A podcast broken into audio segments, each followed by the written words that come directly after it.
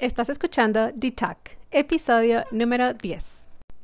Bienvenidos a D-Talk. Yo soy Diana Tánchez y este es un espacio para que juntos encontremos la dosis de conciencia y presencia que necesitamos en nuestro día a día.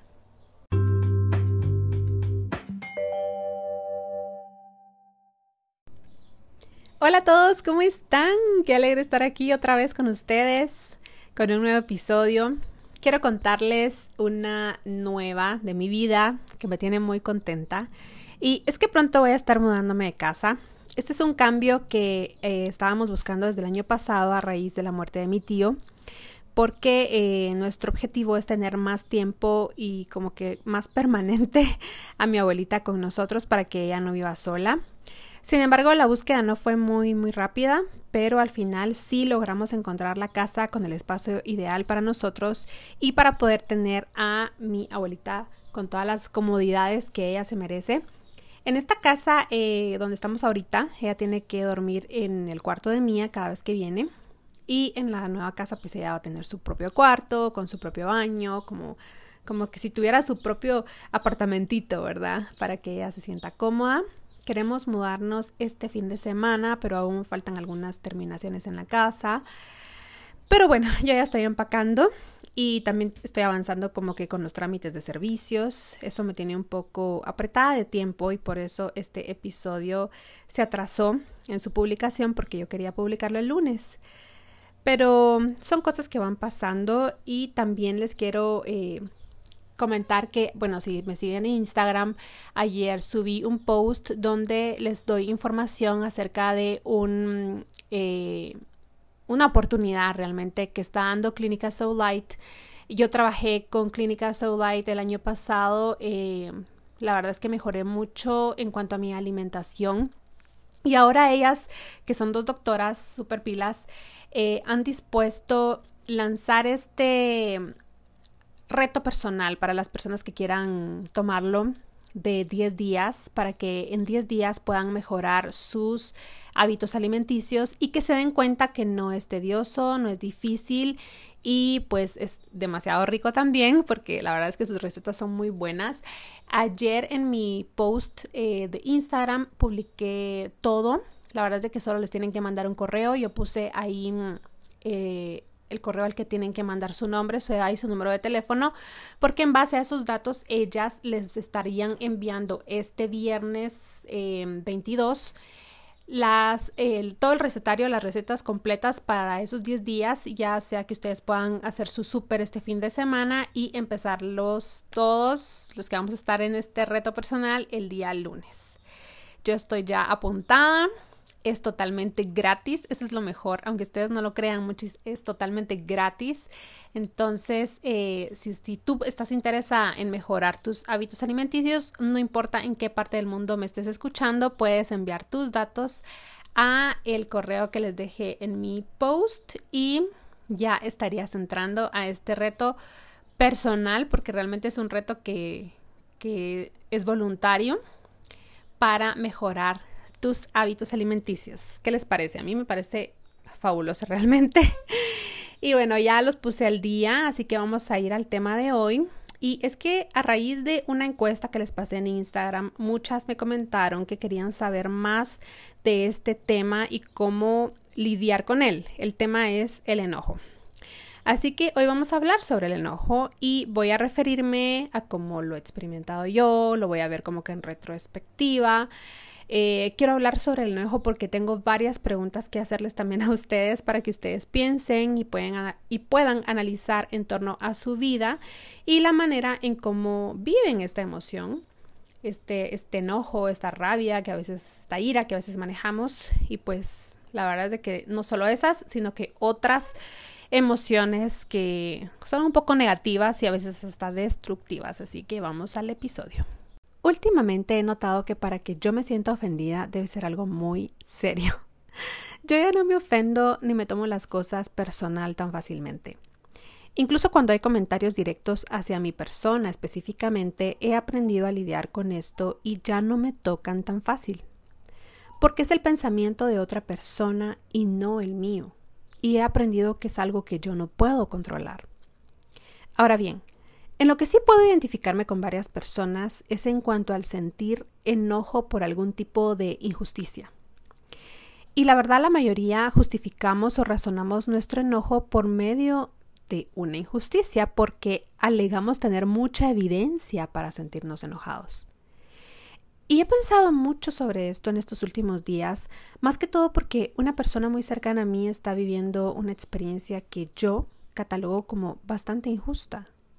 Y me he preguntado, ¿esta situación amerita mi enojo?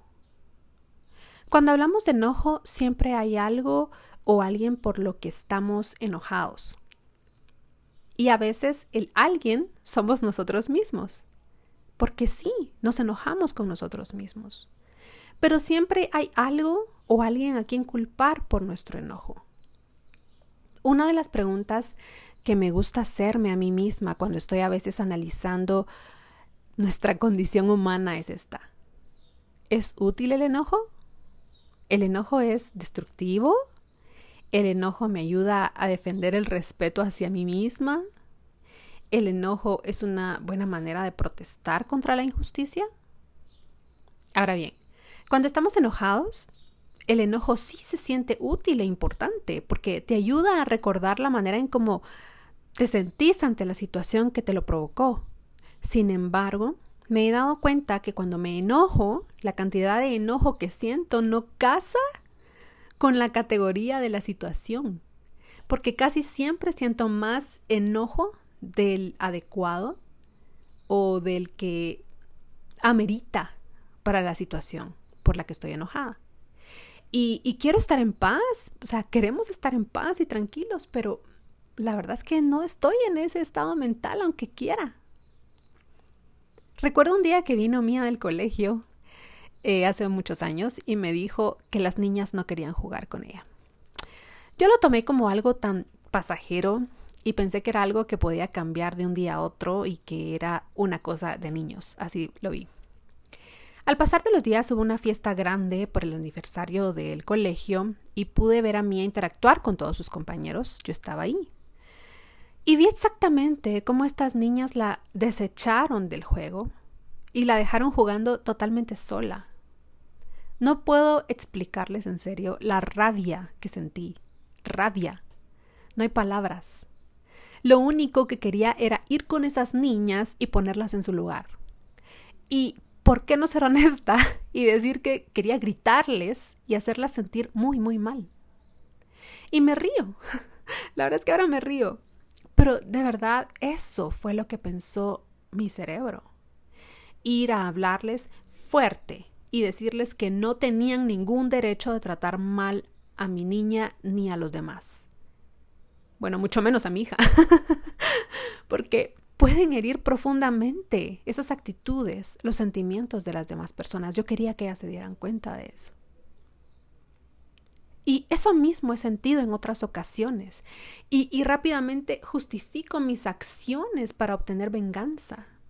Y rápidamente me doy cuenta que no es lo correcto, pero es como un tren mental al que no puedo parar y los pensamientos, los pensamientos siguen apareciendo y las ideas siguen viniendo de cómo voy a poner en su lugar al X o Y que me hizo esto para demostrarle que no puede hacerme lo que me hizo. Y cuando ya tengo la cabeza fría, veo lo útil o inútil de esa situación. A veces vemos cómo es de injusto que una persona se burle de otra, por ejemplo, pero luego nos burlamos del que hizo burla para que vea lo que se siente sin darnos cuenta de que estamos haciendo todo lo incorrecto que esa persona hizo. Y lo peor es que nos hace sentir bien, porque sentimos que hicimos justicia. Así que estuve leyendo e investigando sobre el enojo estas últimas semanas y encontré un dato muy interesante que decía que el enojo tiene una emoción doble, porque contiene dolor y placer al mismo tiempo. Y yo pensé, esto es una locura. Pero traté de analizar y observar el enojo en mí y en otras personas y noté que cuando estamos en una situación de injusticia nos hace sentir mejor sentirnos enojados que tristes. Nos da más poder sentir rabia que sentirnos lastimados. Por ejemplo, alguien hace comentarios donde denigra al género femenino y tú eres mujer, por ejemplo. Te sientes ofendida, obviamente, y humillada, pero te hace sentir débil y mal en comparación con el enojo, que te hace sentir fuerte, poderosa y que puedes pelear por esa situación y, y que eso va a hacerle bien a todo el mundo. Porque sí, te, mentalizas de que tenés que luchar por esa causa a nivel global. Pero estaba leyendo sobre Martin Luther King y cómo él le sacó provecho a su enojo. Es una gran enseñanza, porque él usó la chispa de energía que le daba el enojo para crear un sueño y hacerlo realidad. Él se enfocó no en ir contra la marea, sino en usar la energía de esa emoción para crear un movimiento positivo que él podía ver a futuro realizado. En lugar de usar ese enojo para crear violencia sobre la violencia que ya estaba existiendo. Y creo que ese es el reto que tenemos todos nosotros, yo incluida, yo primero. Porque el deseo de represalias y venganza es un instinto humano, nos hace actuar, o sea, es un instinto que, que no, no, no lo podemos controlar, es, es instinto. Y, y ya cuando el enojo pasa, vemos que no tenía ningún sentido. O díganme, ¿tenía sentido ir a gritarle y humillar a una niña de cinco años? no, no lo hice, por cierto, no lo hice, pero en ese momento para mí esa acción tenía un propósito. Era útil porque yo iba a hacer sufrir, iba a hacer sentir mal a una niña que fue mala con mi hija. Y eso le hubiera devuelto el equilibrio al planeta Tierra. Ahora bien, ¿cómo sabemos me da mucha risa, pero ¿cómo sabemos que estamos llegando a esa situación negativa? Porque la verdad se siente bien enojarse. O sea, se siente bien y, si tú te estás sintiendo bien, no lo vas a ver como algo negativo, porque la, la, la venganza, así hablando lo que es, es, es deliciosa, pero es como el típico escenario de la mujer despechada porque su pareja la engañó con otra. Ella le dice de todo y hasta de que va a morirse él lo insulta y lo pone en su lugar, pero no se da cuenta del daño que se hace a ella misma y a sus hijos. Así que, ¿en qué momento estamos destruyéndonos a nosotros mismos con nuestro enojo? Para mí, el mayor indicador es que estamos teniendo un comportamiento de niños berrinchudos. ¿Han visto a un niño hacer berrinche? Él hace y deshace todo y no piensa en si tiene o no responsabilidad de lo que está haciendo. Y a veces eso hacemos nosotros, actuar sin responsabilidad de nuestras propias emociones, culpando a los demás de por cómo nos sentimos. Una buena estrategia es que cuando ya pasó el rato colorado y ya no nos sintamos enojados, analicemos la situación, porque la verdad gastamos mucha energía cuando nos enojamos, pudiendo gastarla en una manera más positiva. Así que las preguntas que te aconsejo que te formules son, primero que todo, ¿Qué es el enojo para ti? ¿Cómo reconoces que estás enojado? ¿Qué pensamientos te causan enojo? Hay muchas personas que se toman las cosas muy a pecho y experimentan enojo más que otras. La mayoría de los, pensamientos que tienen estas personas son, esto no debió ser así. Esa persona no debió actuar así. Esto no tenía que haber pasado tienen la expectativa de que las cosas debieron ser diferentes. Segundo, identificar cómo se siente el enojo en tu cuerpo. Wow, eso es maravilloso. Esto es una, una muy buena herramienta. ¿Qué tipo de vibración causa en ti el enojo? Estuve leyendo y la cantidad de muertes causadas por un enojo es bastante significativa a ustedes. Y eso demuestra cómo podemos, cómo podemos hacernos daño a nosotros mismos. ¿Saben cómo es? Es como cuando vas al, al, punching bag ahí en el, en el gimnasio, ¿verdad? Para descargar tu ira empiezas, ¿verdad?, a dar golpes. Y, y de repente le das tan fuerte que se te regresa y te golpea a ti. es un claro ejemplo de cómo tu propia ira puede lastimarte. Y entonces piensas, la punching bag no debió regresarse a mí. No tenía que moverse en mi contra no debería ser tan pesada. Debería ser blanca y no negra. Debería estar colgada en otro lugar. Pero como no, nos enojamos porque nuestros pensamientos crearon esa emoción. Ahora bien, cada vez que te enojes, piensa quién o qué es tu punching bag. Tercero, ya cuando estás enojado, ¿qué acciones tomas? Gritas, golpeas, haces indirectas, tiras cosas, buscas venganza. ¿Qué haces? ¿Qué piensas? Porque esta respuesta es de las más importantes para responder si enojarte te sirve de algo o no. Y último, ¿cómo sabes si algo es justo o injusto? Y te tengo la respuesta. Lo injusto es injusto solo si tú crees que lo es. Así de sencillo. Analiza si eres una persona que se mantiene constantemente enojada, porque probablemente tus creencias o los aprendizajes que has tomado durante toda tu vida estén perpetuando en ti el enojo. Y eso te resta energías para mejorar en tu vida. También es importante saber que el enojo casi siempre es precedido de algún tipo de dolor y creo que entender que estás pasando por algún tipo de dolor te puede llevar más rápido a la compasión por los demás. También debes analizar qué tipo de persona quieres ser, la que es fácil de enojarse o la que no se enoja tanto.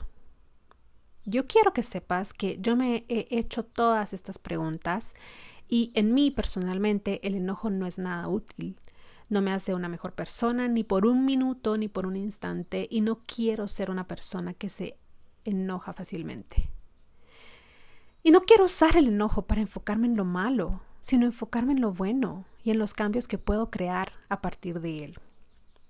Ahora bien, para cerrar este episodio te voy a dar algunos tips para sobre, sobrellevar una situación de enojo.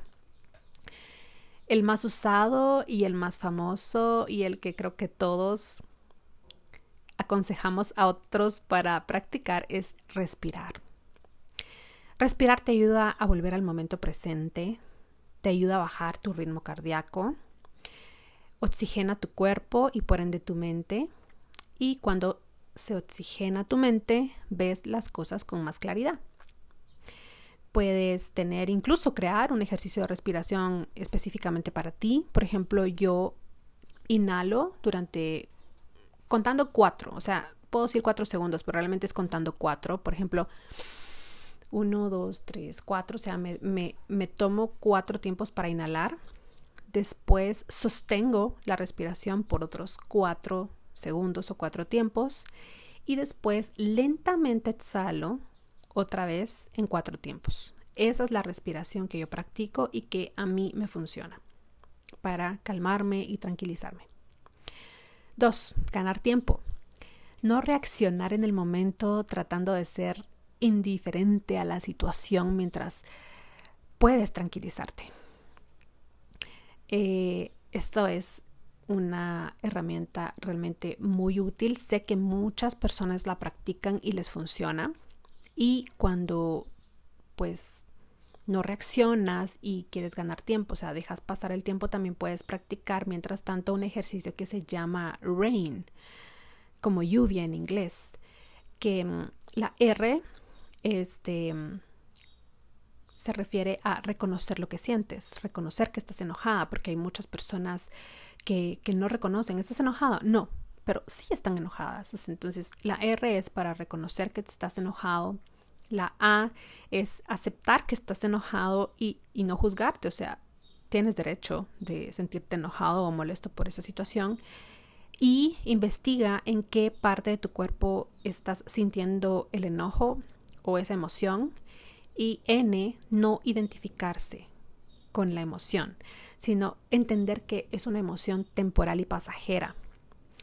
Y entender que tú no eres esa emoción, tú no eres el enojo, sino que es una emoción que ya va a pasar. A mí me, me funciona como que verme desde afuera, desde afuera.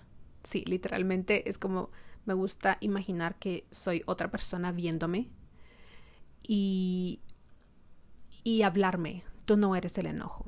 Es una emoción y ya va a pasar. Tranquilízate. Entonces, ese es el ejercicio de Rain. Funciona mucho porque te das cuenta que no, Tú no eres el enojo y no tienes que vivir así y tú controlas al enojo, no el enojo a ti. Tres, no hablar, callar si sabemos que no vamos a decir nada que pueda calmar la situación, sino que la va a empeorar. No tenemos que decir todo lo que pensamos, menos en ese momento que nos sentimos enojados. Es como como dejar que el ego se nos salga de control. Entonces, a veces es mejor no hablar y quedarse callado. Depende también con la persona con la que estás lidiando. Eh, cuatro, decir la frase mágica. ¿Ya saben cuál es la frase mágica? ¿No saben? Pues se las voy a decir. La frase mágica es decirle a la persona con la que estás teniendo este malentendido, te entiendo porque al, final es un mal entendido, o sea, las cosas se están entendiendo mal. Entonces, si tú das el paso de decir, te entiendo, la persona se va a sentir comprendida y se va a calmar, porque se va a dar cuenta que tú estás allí para entender las cosas, para resolver el mal entendido. Entonces, la palabra mágica, la frase mágica es, te entiendo. Eh, cinco, Modular la voz. Cuando estamos teniendo una situación de malos entendidos donde se nos sube rápidamente toda la cabeza y nos enojamos, no es necesario gritar. De verdad, es innecesario. Cambiar el tono a un tono más agradable ayuda a calmar la situación como ustedes no tienen idea. Y si no me creen, pruébenlo. 6. Desahogarse. No se trata de, de suprimir emociones exteriorizar lo que sientes ayuda un montón. Obviamente a veces no se puede hacer en el momento porque, como les decía en el, en el, en el otro apartado, no hay que decir todo lo que pensamos en ese momento, pero sí, después busca siempre desahogarte con alguien que te escuche, con alguien que te entiende, con alguien que tú sabes que siempre está ahí para ti. 7. Parar de pensar. para esto ayuda mucho el deporte salir a caminar, leer un libro también, escuchar un podcast. Eso ayuda como que a redireccionar la energía a por otro camino. O sea, para de pensar. Ya no le busques más pies al gato, diría mi esposo. Solo es un malentendido. Velo tal cual es. 8. Y último, pedir perdón. Si sabes que te equivocaste, pedir perdón es la mejor manera de tomar responsabilidad de tus emociones. Recordemos, las emociones no nos controlan, nosotros controlamos a las emociones y una forma de controlarlas es responsabilizándonos de ellas. Claro está, estas como cualquier técnica que implementamos nuevas en nuestra vida no se nos va a hacer automática de la noche a la mañana pero con paciencia y mucho esfuerzo, poco a poco se nos dan los resultados que a largo plazo nos traen muchos beneficios a nivel personal. Y por qué no decirlo social, porque esto del enojo no es algo que te hace daño solo a ti, sino que a las personas más cercanas a tu entorno también. Y más aún cuando somos mamás, porque la mayor parte de vibra emocional de la familia se contagia de la mamá. ¿Por qué? Porque es la que más tiempo está en casa en comparación a papá. Por lo menos en la mayoría de casos. No estoy diciendo que así es en todos los casos, pero sí en su mayoría, por lo menos en Latinoamérica así es. Y si estamos irradiando todo el día una mala vibra, creo que nuestra familia estará en un ambiente un poco oscuro, del que tal vez no tengan la inteligencia emocional y adecuada para salir de él. Dependiendo de la edad de cada hijo, por supuesto, y lo mismo en ambientes de trabajo y demás. Así que con este pensamiento los dejo para que se animen a probar cuál es la técnica que más les funciona y ponerle un freno al control que el enojo puede estar ejerciendo en ustedes. Bueno, con, este, con esto cierro este episodio. Les deseo un excelente fin de semana. No olviden seguirme como Petit D en Instagram, donde tendremos un contacto más estrecho y como que más en vivo. Hasta entonces, que la luz y el propósito de sus vidas los haga brillar. Hasta pronto, los quiero. Bye.